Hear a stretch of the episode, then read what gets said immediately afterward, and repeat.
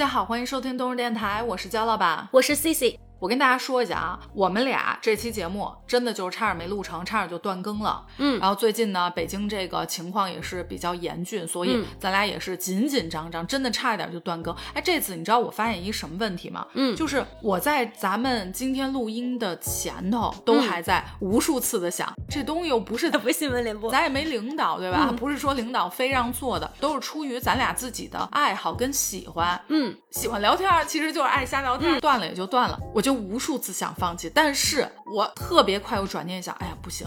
我觉得好多事情都是这样，就是每一秒都会想要放弃，但是到最后一想，还是一咬牙一跺脚，好像做了也就做了。嗯，我觉得这个，对对对，还是这个感觉。虽然说你看，可能听的人也没有特别多，跟好多大的播客呀什么的比，咱们这都是扯闲篇的，然后聊生活的，但是其实咱俩好像动力十足。因为开始啊，呃，我单位附近是完全就疫情最严重的一个地区，我当时就看了这个行程了，我说怎么能 避开？对，避开这段路 啊，然后又怕自己弹窗，对，然后咱们能录音，第一时间我就看好了我的路线。我跟大家说一下最近北京的情况。Cici 说的那个时候，其实北京还没有完全的被管控，嗯，只是可能南四环吧，我记得画了一框，我记得您给我发了一个图，就是有一个红框，东三环好像也有四环，就是古玩城商圈吧？对，如果你要是在那一片里头，肯定是可能有点被管控这意思。对，如果是外围的话，你有可能触发那个电子数据的那个网，你有可能就会被弹窗。所以呢，从他家来我家，他必须得要想办法怎么绕行一下，因为特别怕如果被弹窗的话，怕你要。居家呀什么就很不方便，但那个时候只是那一片区域，咱们这个是循序渐进、分批次的一个过程。五一假之前，其实只是餐饮是不可以堂食的，嗯，可以外卖，但是其实其他的一些，比如说理发店呀、便利店呀，包括一些美容的，其实还是可以开的。在假期中间，哎，在假期前吧，就开始通知第一轮开始查核酸了。第一轮是三次，每天都得查。还有的地方是隔天，那会儿还分区呢。好像每个每个区不一样，对，还不太一样。朝阳应该是最严重的，对吧？嗯，截至到现在，北京除了民生保障类的业态，其余全部都是关停的。餐饮的话是可以开，但是只能外卖，你不能堂食。包括我家附近的便利店、理发馆、美容的、美甲美睫的，全部都关了。商场我看有的是关的，有的是开的。然后学生一直到现在通知的都是网课。之前呢，居家办公是朝阳区，但是现在基本都是建议建议居家办公。再一个就是全市大规模核酸，他每次都是先通知，哎，这一轮核酸一轮是三次，但基本上其实就是每天都要核酸。对，因为他先通知的是第一轮。紧接着你在第一轮最后一次的时候，他已经要通知做第二轮了，所以基本上都是天天做的状态。嗯，咱俩也算是提前过了一个五一节。嗯，因为在五一前夕，就还没有爆发之前，对啊，咱俩说给自己放个假，咱俩去一趟故宫。对对对，其实那天人不多。对，也是去完故宫以后，咱俩说一块儿吃个饭。收到信息了，就是学校会提前一天放假。当时呢，我们从故宫回来，我们都已经想好了，爱吃点，高兴一下。嗯，刚坐下来，一点不夸张啊，菜单我拿到手里，刚翻几页，C C 说不行，咱得走了。我当时第一反应就，我天，什么大事儿啊？咱俩这饭也没吃呢，就得走了。他儿子拯救世界，对他儿子的学校临时突然间通知，提前一天放假，嗯，赶紧接孩子去。我当时就还在说呢，我说这怎么？大概那时候有六点多，然后学校要求是八点之前必须接走，必须接走，接不走这孩子就给人道毁灭了。给 C C 吓得就怕豆豆消失了，赶紧就得飞车过去。当时其实我就觉得，可能这一波就得来了，嗯，因为要不然的话，你马上都放假，你差这一天吗？嗯，但确实也没想着说一下能停课这么长时间。对对，截止到今天吧，都一直是停的，这也有十几天了。对，是的，当时豆豆特别有先见之明，嗯，我接他的时候大包小包，嗯，然后手里边那个衣服啊，就是有拎着的，还拿了洗头水、浴液，全都拿回来了。然后还说，我说这不就提前放假一天吗？过两天就回来了。然后他老师也说，说这怎么弄的？衣服上的全都就黏黏糊糊这样的哈。然后那书包啊，简直就是巨沉他把学校所有的书都带回来了，都带回来。啊但是现在说起来，确实人家是嗯有准备了。对对对当时确实没有想到会停课。对那现在的话，因为一直在停课，所以很多书本其实是需要的。对，因为每天你还得上网课，对，然后老师也会发一些不常备的书，嗯然后老师会让家长去复印。基本上我们家没有这个问题，因为豆都给背回来了。但豆豆其实，我觉得他的先见之明不是这个，他只是有点儿，放假了，一个是放假，一嗯个是豆豆有点那种不叫抠啊，就是那种这要怎么形容咱孩子呀？就是那种他有点担心他的东西他得拿回来，嗯特别谨慎。对对对，就算是两天假，他也得不能留在学校全拿回来。嗯你知道为什么我知道吗？因为我小时候也这样，所以我一直说我跟你儿子特别像，所以我觉得你放心，他不是说因为有先见之明，他就是抠搜，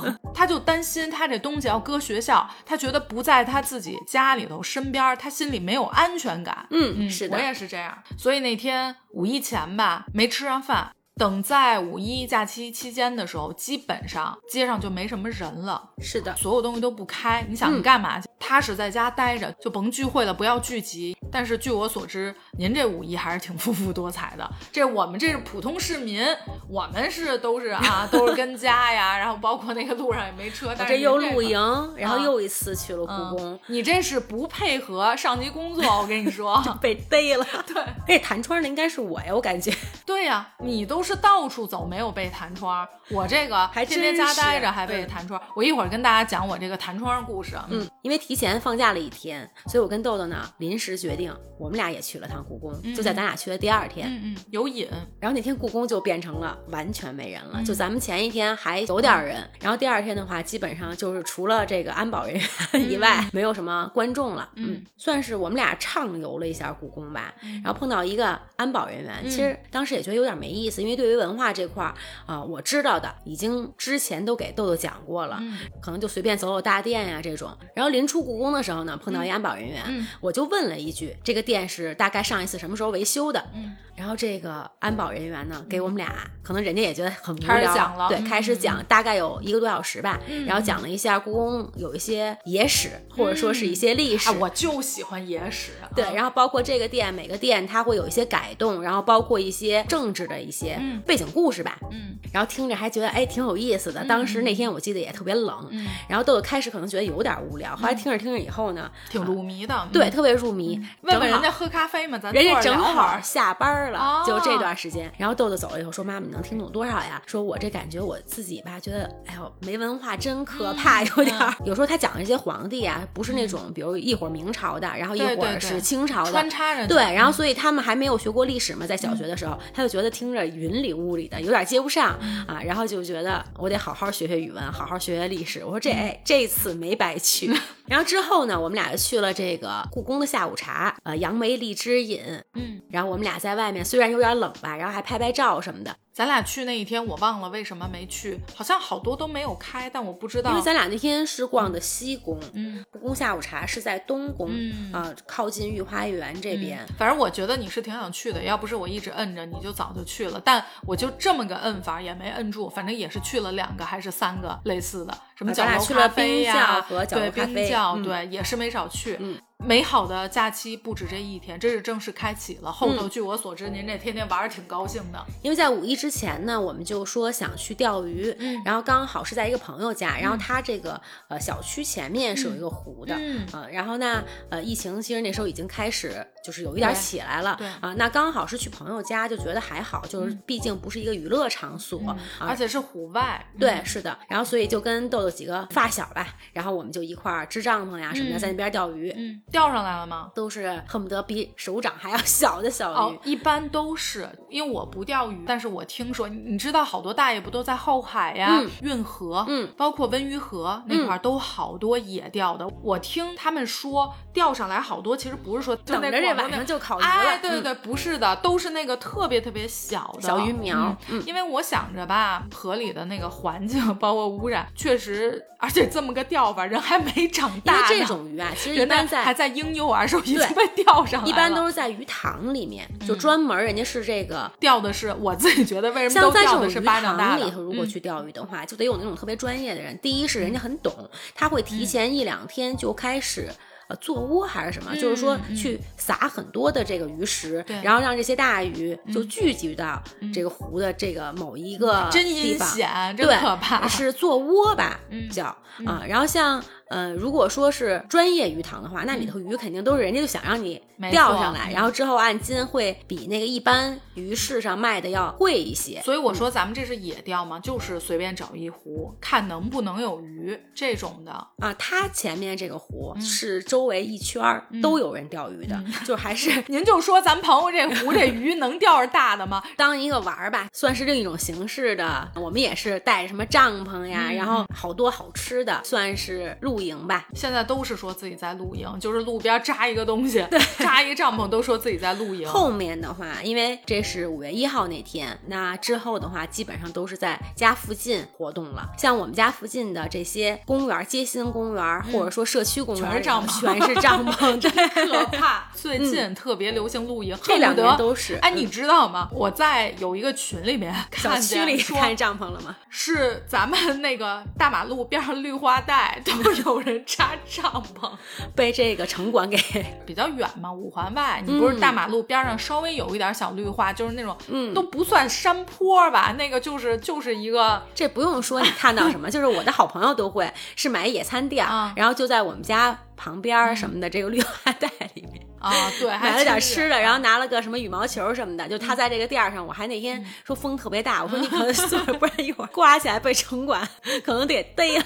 关键是发到小红书跟朋友圈上头，真的就是你在英国露营呢，对，就那感觉。我们这一天十几个人，嗯，一共这网里头啊，就三条小鱼儿，而且还都是手掌这么大的。钓完以后，本来是想着烤了吃的，但是这个大小怕大家打起来，所以我们就都给放回这。这个湖里头了，嗯，也算是做了好事儿了。对，同是在一个城市，但如果不同的朋友问咱俩的生活，那简直就是天壤之别，感觉都不是一个世界的。嗯。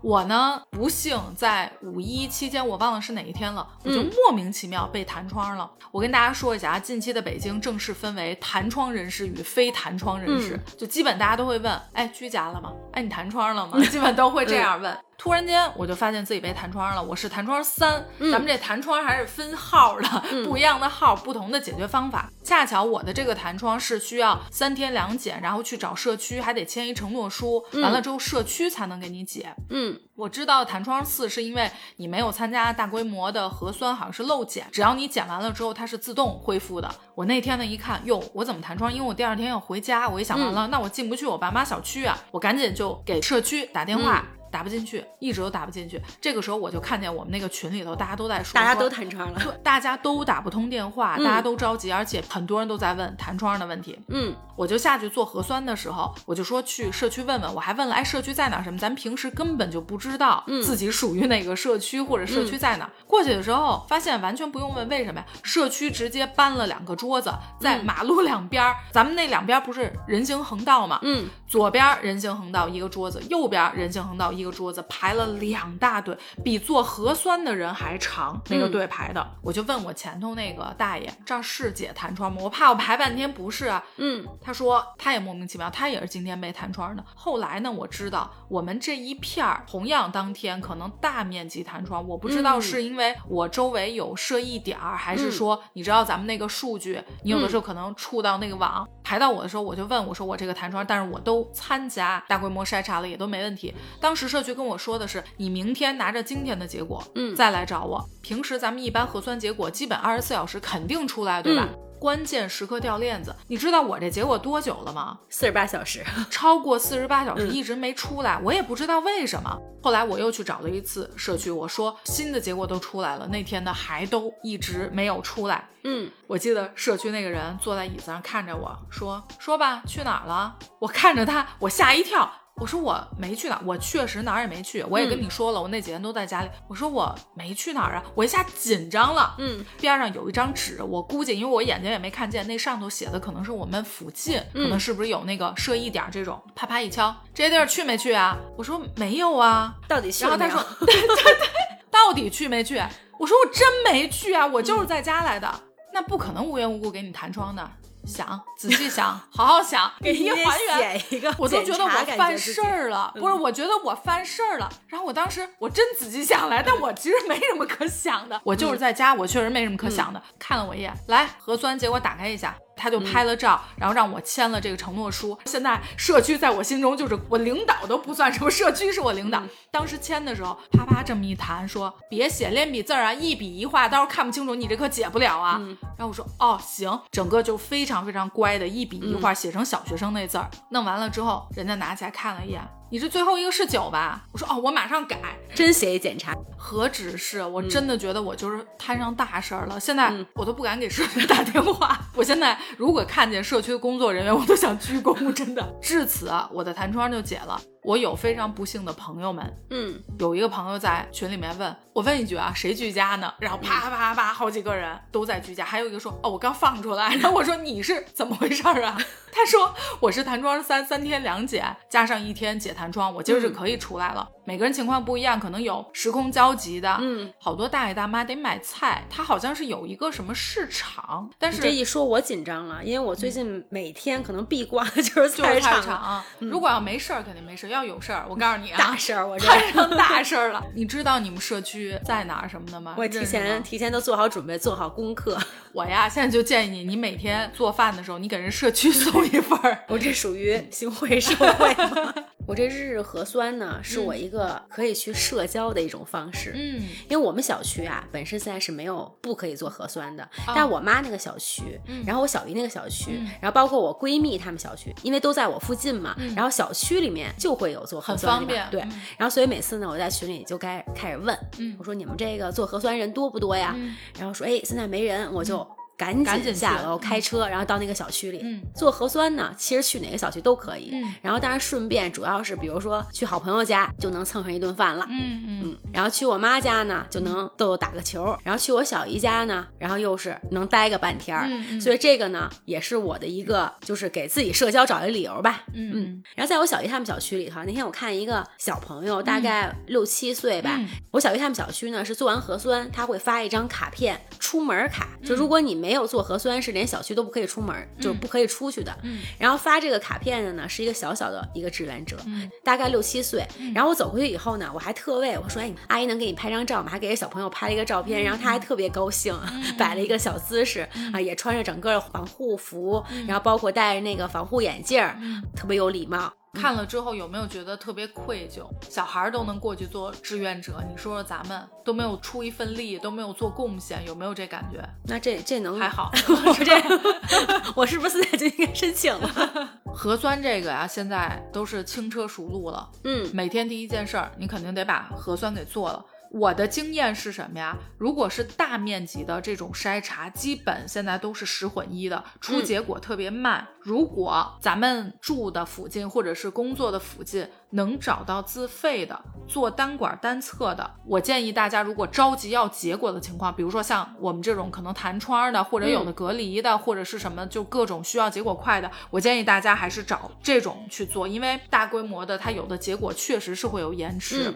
不过有一个比较尴尬的是什么呀？我自己发现，因为以前我楼下左边那块有一个自费的点儿，但是最近因为咱们都是大规模筛查，所以很多自费的点儿。都被政府征用了，嗯所以就它随即也就变成了我最开始。做核酸的时候呢，嗯是去这种可以自费做的点儿，嗯然后但是我家附近的这个点儿它已经变成了了弹窗专用。哦，窗口就是你，你只有弹窗才能在这边做。那其他的话，可能都是在一个是进小区，嗯一个是可能就家附近的这种广场呀什么的这种。嗯但是呃，我看到电视上啊、新闻上说，就是、呃、有一些社区，然后人家非常负责任，嗯就每一天会给这个附近居民呀、什么的，然后会打电话，嗯。确认你有没有做核酸，嗯，这样。然后，但是至今这几个月以来的、嗯。每一次，咱们这个北京有一些呃零散疫情通知什么的，我们小区是完全没有的。到现在吧，就是零，就是消失了整个、相当于没。有物业，对也没有任何人来通知你们今天是第几轮，然后什么时候做，几点到几，点，因为每个区现在不一样，然后他也会可能会发给每个人有一个信息，对所以我就靠着完全没有。我妈、我小姨，对，然后还有我好朋友，他们每个小区到底是是一个什么情况，因为大家住的近嘛，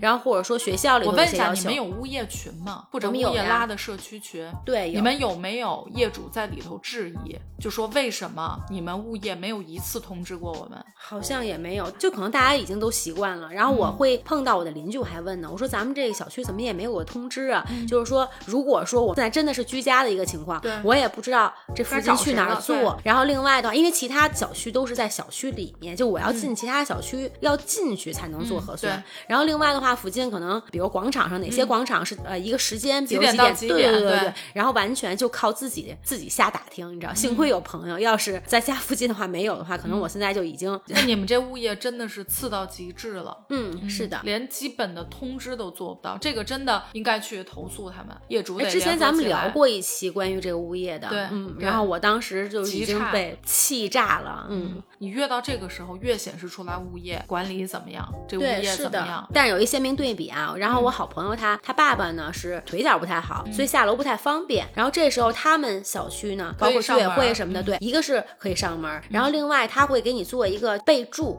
就是他会备注你几天做一次核酸，他就不会有弹窗。就是咱们现在不是每个人都有要求嘛，嗯，然后人家会做一个提前有一个这种，嗯真不错。现在高德地图也出来一个功能，就是说咱们可以查核酸的网点儿以及附近疫情的情况，这个都是可以查的。大家可以找一找吧。像我们这种被弹窗 PTSD 的，就我们呢做核酸是它等于是一个空地，但是你进门是被拦着的，你需要扫码进去，然后门口是贴了不让带宠物。嗯，有一天下去做核酸的时候，这怎么这么多小动物啊？就所有的小狗都被拴在门口那个铁栅栏那块儿，然后他不是进门得扫码，有一人得看着吗？就特像狗贩子，我都不知道他到底是在监测扫码，还是他是卖狗的，巨多狗，然后什么吉娃娃呀什么的，然后都在那儿滋儿哇乱叫。就门口那个人，他正好还是冲着这边坐，天呐，特别像狗贩子，像卖狗的。然后还有那天排队的时候，我后头有一社畜在打电话，他呢，我估计啊是可能有点做这种销售，他呢是可能外地的公司，但是是不是北京有分部还是怎么样，就两边跑。嗯，我就听他说，刚解除完隔离，从酒店出来，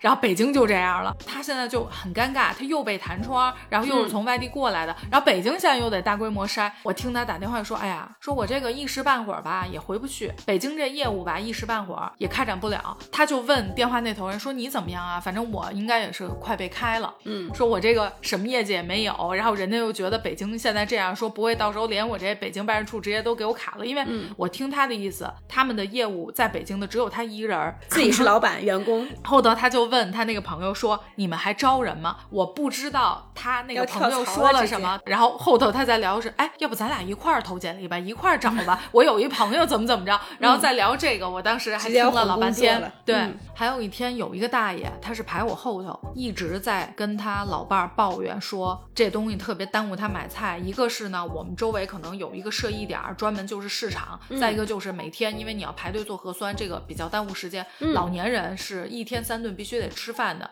他就一直在说这个市场又有设一点了，他就觉得不敢去啊，去了之后要弹窗什么特别麻烦。嗯，然后呢，但是我得买菜，老年人好多他不会网购，他只能去菜市场买菜，嗯所以对他来说可能就已经是天大的事儿。我排队的时间，他一直在说这个事情，然后我当时就在想，我发现咱们中国人对按时吃饭这个东西是特别特别有执念的，嗯，一直咱们都非常强调一日三餐，就早中晚必须吃，就感觉少吃一顿你马上就要挨了，就这种感觉。嗯然后不健康，嗯对对对，我完全能感受到这大爷他深深的焦虑，因为我嗯就想到我以前也是这样，当时还都没有疫情。如果我还是我以前的那个认知那个状态，我到今天我一定非常焦虑。为什么？我一天得吃三顿，吃三顿我中间时间很少，因为我做完还得收拾，可能只有一个小时。但我排队做核酸，有可能就要花掉一个小时。那完了，我这一个小时得掰成几半，因为我还得去菜市场买菜呢。所以我特别能理解那个大爷。然后我不由得在想，哎呀，幸好我在几年前接触到一套新的饮食的观念，到现在可以做到饿就吃，不饿就不吃，十八比六，或者是就是一餐，我就完全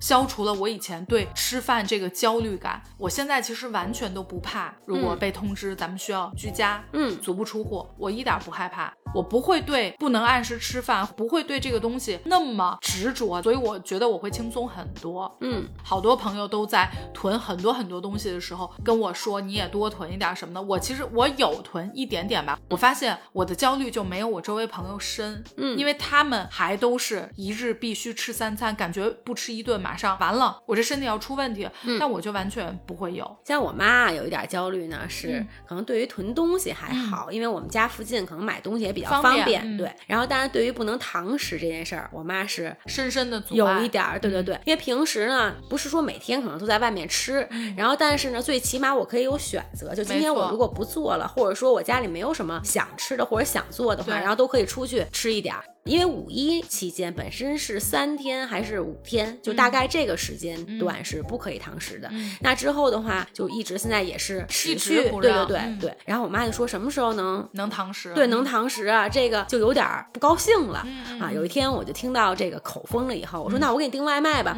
妈说哎呀，说我还是得去看看，她觉得看了放心是吗？因为订外卖的话，她不知道她想吃什么，她想不到。哦，对他得要去饭馆看。对，不是他哦想去家附近说，要不然我再上超市转一圈吧，看看我今天想吃什么。然后，但是我已经觉得那个口气里面就会有一点儿带点不满，对不高，兴。然后我说你就甭管了，然后我直接就把这个订了一个炒菜，米饭炒菜，然后给我妈订去了。然后在等的时候，我妈就已经开始开心了，就说：“哎呀，说这个我一想起来，一会儿你给我订了什么好吃的，我就挺高兴的。”然后很快，就是人家送的也很快，然后我妈吃的也很开心，而且那天可能订的稍微多一点。我妈说：“哎呀，说这我一顿没吃完，说我下一顿也有然后也有了，嗯然后觉得自己好像就一下缓解了他这个焦虑。但是你能听出来，就是不能堂食这件事儿已经会影响他来说，对一个老年人，因为如果年轻人的话，可能咱们是一个聚餐呀，就是我觉得我妈平时并不是那么喜欢去餐厅吃饭的，这她都会有。个问题就是什么呀？你有选择的时候，你都无所谓。嗯但是如果今天告诉你这个事儿不能干，嗯完了天大的事儿，在有选择的时候，咱们不一定去堂食，咱还愿意爱家里做点什么。但一旦告诉你不能堂食，完了你马上下一顿就想堂食对。，就包括你说居家这件事儿，可能咱们比如像你比较宅的人、嗯啊，平时也不一定，没准一个星期如果没有什么事儿的话，也愿意在家。对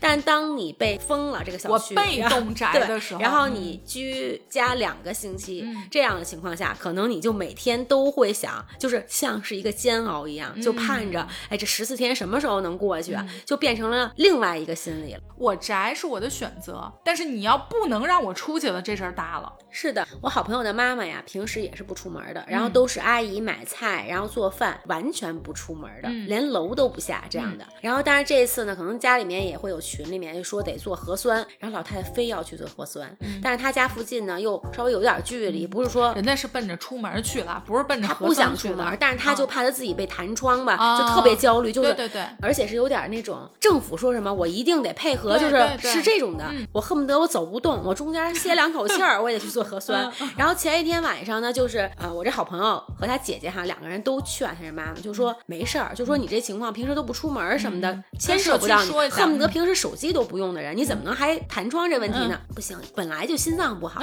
就是靠睡眠能缓解，对吧？这个身体整个这个，然后老太太一宿没睡着觉，第二天瞒着我这好朋友和他姐姐，就让阿姨核酸对，然后还下楼，然后去找这核酸点儿，然后做回来以后觉得哎呀特别轻松，然后还像比如完成任务群里头了什么说，哎我今天我出去了，我这个响应政府号召，然后我把这核酸做 呵，老革命啊，咱对，是。是的，还有那一次，那小女孩直接自己弄了一马扎，人学习呢，不耽误人学习。所以你说自不自觉这东西，豆豆也是这样的，根本不耽误因为我嗯们本身每天上午是从八点到十二点嗯。是满满的，就而且都是正课，就网课。但是海淀区要求每天必须上午十二点之前要做完核酸，要向上汇报的。然后，所以我们就要借着课间的时间，然后去找附近人少的点儿，因为你你知道现在有那个绿色通道吗？就是专门为这种着急上班、着急上学的人开嗯辟的。提前的对，然后所以每一次都都是一边在等核酸，然后一边在上课。然后如果说正好是课间的话，他就用那百词斩，然后在英语打卡，就每天是在做核酸的路上也是在学习的。嗯，我看之前新闻呀，说嗯人家不同的地方有的社区特别有嗯创意，就把那个就咱们不是都有那个不同的距离嘛？嗯其实基本上就是粉笔画一下，就告诉你有这这剧里，但是人家有的做出了特色，真的什么嗯写诗，那上头是诗给你贴的，嗯你可以这样读，然后有做的不一样的什么荧光的什么的，就是有点玩儿这种。嗯然后呢，我还看到了一个，我觉得哎呦太适合我了，它是画的不同的彩色彩虹的圆圈你人肯定会不自觉站到圆圈里，对吧？嗯，你知道我这几天排队的时候，我都在想什么？强迫症这瘾上来了，我看着那嗯歪歪扭扭这队伍，我就不行了。我当时就在想，我要是这社区，我就画那彩虹圈。嗯你画个圈，你会不自觉的站在圈里头，所以你那那个队不用你去维持秩序，笔直笔直的。嗯然后我当时看到这个，我就我就在想，哎呀，我们这社区怎么不来点圈儿什么的？那队多直啊！像我们这强迫症太舒服，我看人家有的就是画的圈，嗯让你站在圈里头，反正嗯各式各样的，弄什么的都有。哎，我前面有一次碰到一个阿姨，人家一般都是隔一米开始，现在隔两米。嗯然后我前面这 阿姨隔恨不10米得对，了得隔隔十米。然后我开始还站她加塞儿的前面对我就是我不知道这他是在排队啊，对呀所以我站在前嗯面。然后人家还说说你这个站我后面去，然后跟我说我说不好意思。然后我一看前面真的是，我就感觉 就很多人都会到他前哎，你面去。跟这阿姨说啊，咱们这样，咱不是在亦庄捡吗？咱可以在机场。对，啊然后阿姨离前面那个。人巨远，你知道，我都怕到时候有人插队，不好意思，我还得盯着，我盯着前面有没有站在阿姨前面的人。对，哎，你有没有发现，在做核酸的时候，就真的就会有那种规则捍卫者？嗯我前两天碰到一什么呀？前面有一人，人家也不是故意加塞儿，就嗯确实是有你说这问题。一个呢是你队伍太长了，嗯，有的人他离特远，你看不见他，对就你会以为这儿是队尾，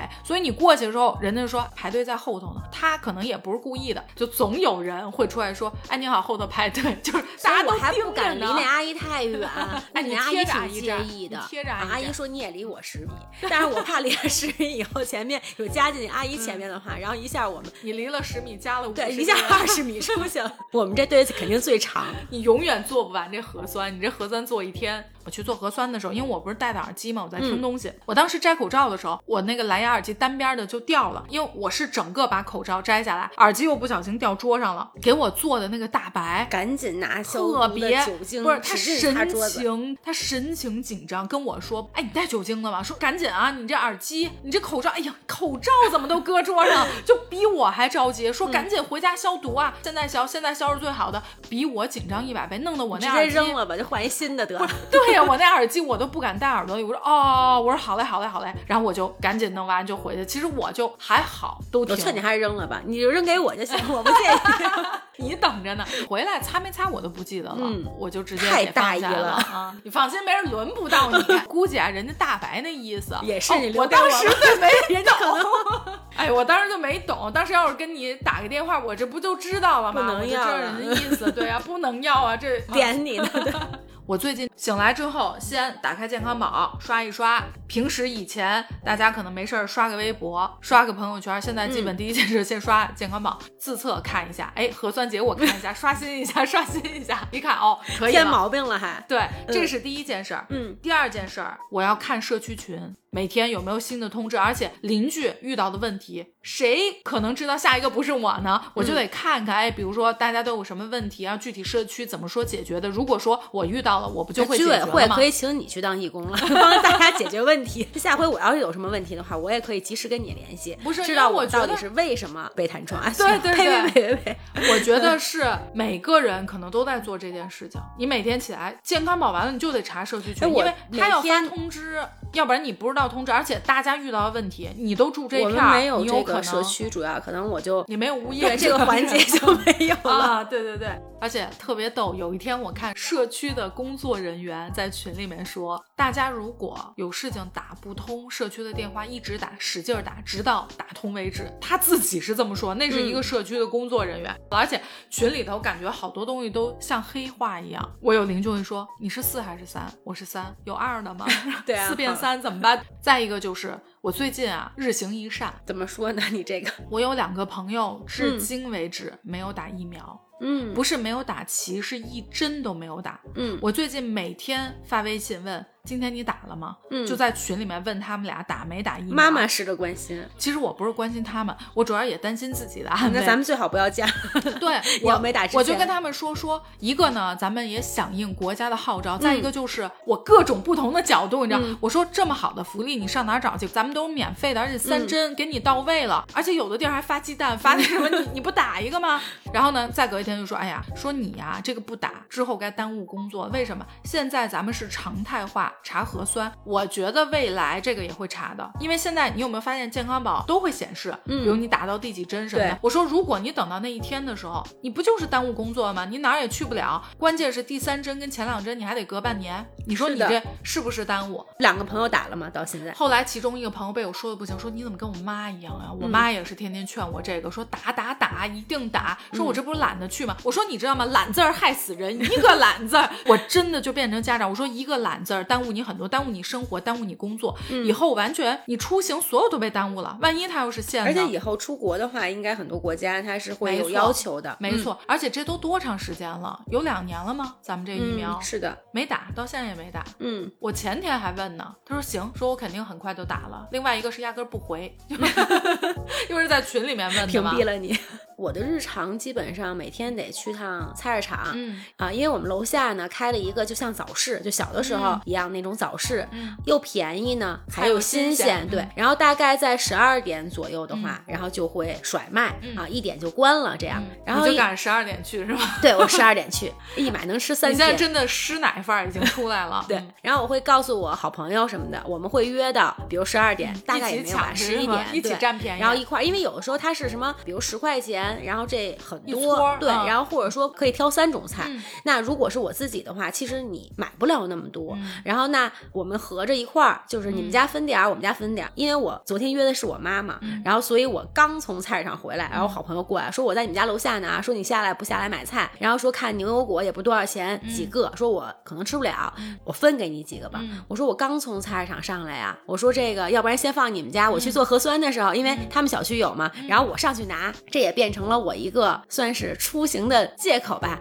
啊，每天都有上课，我就说我妈妈下楼买菜了啊，然后可能会啊约不同的人，然后在楼下菜市场见。这几年我其实甭说菜市场了，就连超市都很少去，因为买菜非常方便，然后而且能送到家里面。然后这几天呢，我会觉得哎，其实也是锻炼身体，然后还是觉得挺有意思的，因为会看到很多我没有见过的蔬菜，嗯然后甚至说长了很多知识，而且我发现每天好像去买菜的话，然后也是一个挺高兴的事儿。我觉得你心态还是挺好的，因为嗯我知道你最近比较烦的是你儿子天天得居家在家。嗯那其实你自己的话，你比较爱凑合，或者说咱们吃外卖，但是有孩子在的情况下，你不得不一天三顿就得给他做。嗯但是你最不爱的就是做饭，其实是跟我一样的。嗯所以其实我会觉得说，你在人在面对自己最不爱做但又必须要做的事儿的时候，你必须嗯得找出一些你能坚持下去的东西。我是一边抱怨，然后一边努力、这种。我也是这种，所以我觉得买菜算是你得要做饭的其中一个环节，可能以你必须得享受。是我最不喜欢去，因为我觉得菜市场挺脏的，嗯